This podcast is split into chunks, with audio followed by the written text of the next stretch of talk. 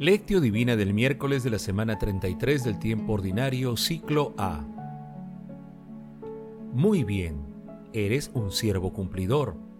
Como has sido fiel en lo poco, tendrás autoridad sobre diez ciudades. Lucas capítulo 19, versículo 27.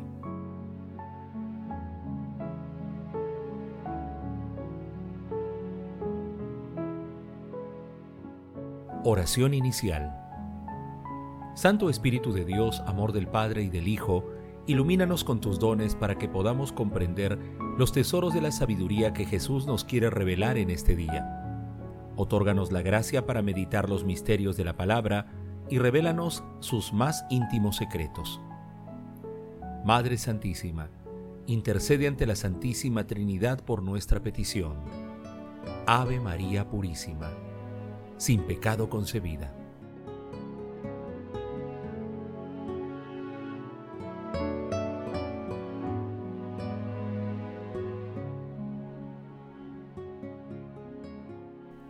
Lectura. Lectura del Santo Evangelio según San Lucas capítulo 19 versículo del 11 al 28. En aquel tiempo, mientras la gente escuchaba a Jesús, les contó una parábola, porque ya estaba cerca de Jerusalén y ellos pensaban que el reino de Dios iba a manifestarse de un momento a otro. Dijo pues, un hombre de familia noble se fue a un país lejano para conseguir el título de rey y después volver. Llamó a diez siervos suyos y les repartió diez onzas de oro, diciéndoles, negocien hasta que vuelva.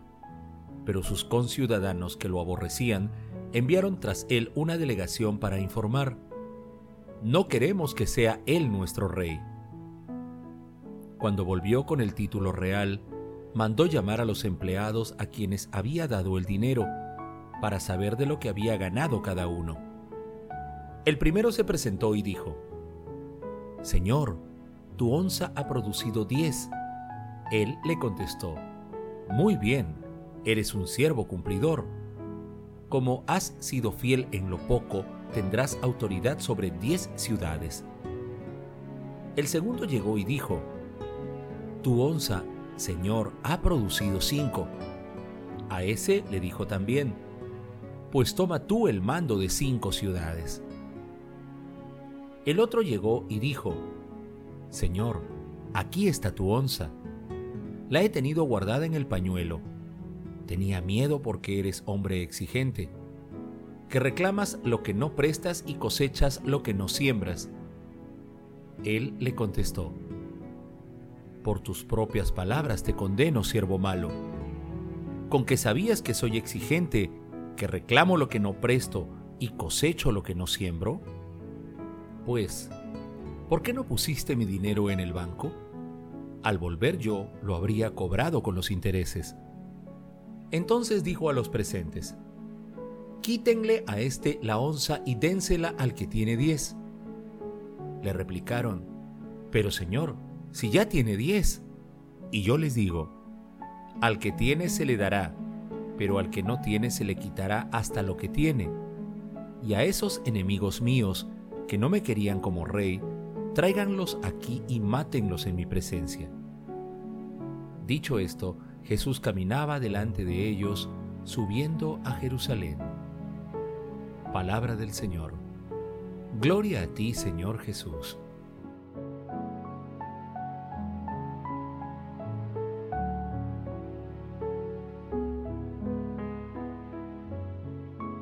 La parábola de los talentos, ubicada también en el capítulo 25 de Mateo, versículos 14 al 30, fue dicha por Jesús a las puertas de Jerusalén, donde vivirá los acontecimientos más decisivos de su vida, su pasión, muerte y resurrección. En la parábola se distinguen dos segmentos bien definidos, uno que trata sobre el reparto de los talentos y la recompensa por el resultado de su uso, y el otro que versa sobre el dueño de los talentos que es nombrado rey en contra de la voluntad de sus conciudadanos. A su regreso, una vez conseguido el título real, el dueño de los talentos pide cuentas a los administradores de sus activos. Los dos primeros siervos duplicaron la cantidad que les fue confiada, por lo que serán premiados. El tercer siervo es descalificado por su falta de iniciativa. Por las características señaladas, la parábola tiene un sentido escatológico.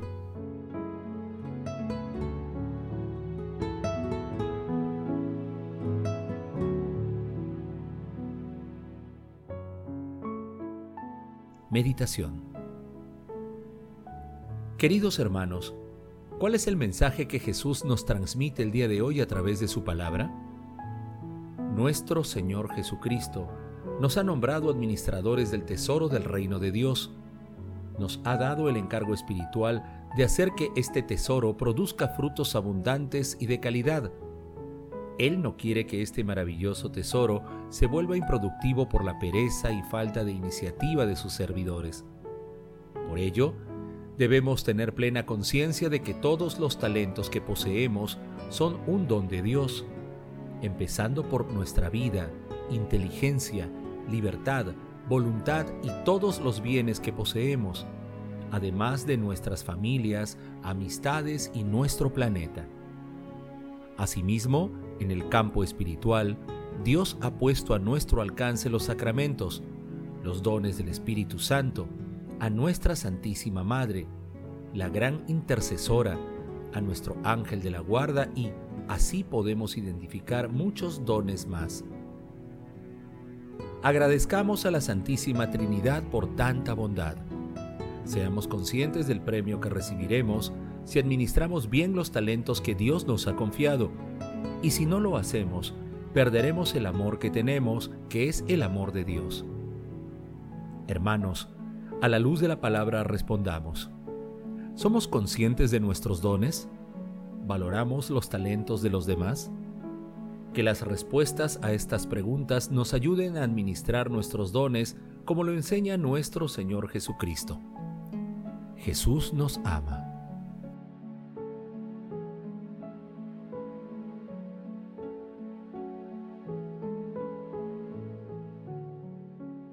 Oración Padre Eterno, tú que premias con el banquete celestial a quienes administran bien sus talentos, concédenos la gracia del Espíritu Santo para tomar plena conciencia de los dones que poseemos y con nuestra plena disposición los pongamos al servicio del proyecto de salvación que tienes para la humanidad. Amado Jesús, mira con bondad y misericordia a las almas del purgatorio, alcánzales la recompensa de la vida eterna en el cielo Madre Santísima, Madre de la Iglesia, intercede ante la Santísima Trinidad por nuestras peticiones. Amén.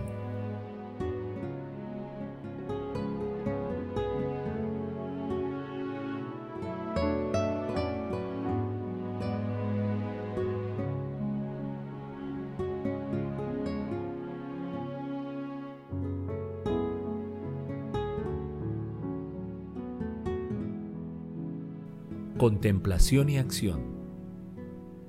Hermanos, contemplemos al Señor a través de un escrito de San Paulino de Nola. ¿Qué tienes que no hayas recibido? Y si lo has recibido, ¿por qué te glorías como si no lo hubieras recibido? Nos dice San Pablo. No seamos, pues, avaros de nuestros bienes como si nos pertenecieran.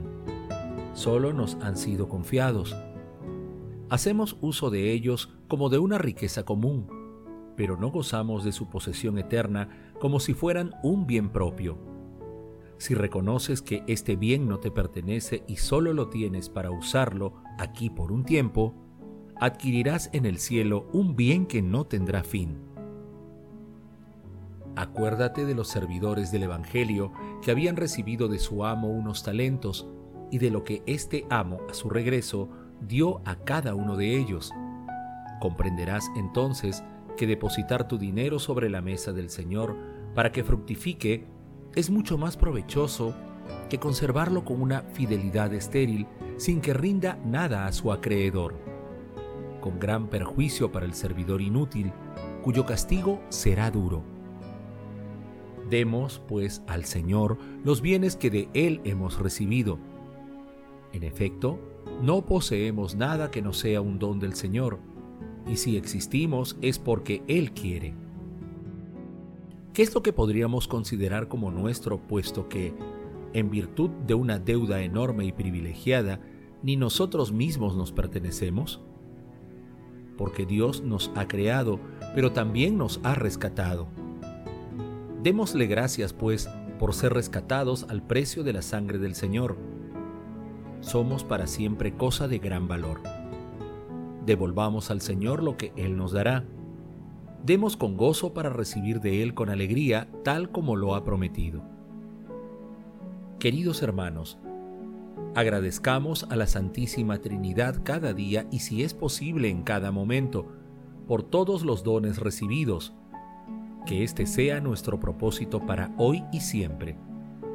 También, hagamos el propósito de utilizar nuestros dones en favor de los hermanos con más necesidades materiales y espirituales. No esperemos la evaluación final, hagámoslo ahora glorifiquemos a la Santísima Trinidad con nuestras vidas. Oración final. Gracias Señor Jesús por tu palabra de vida eterna. Que el Espíritu Santo nos ilumine para que tu palabra penetre a lo más profundo de nuestras almas y se convierta en acción. Dios glorioso, escucha nuestra oración. Bendito seas por los siglos de los siglos. Madre Santísima, intercede ante la Santísima Trinidad por nuestra petición. Amén.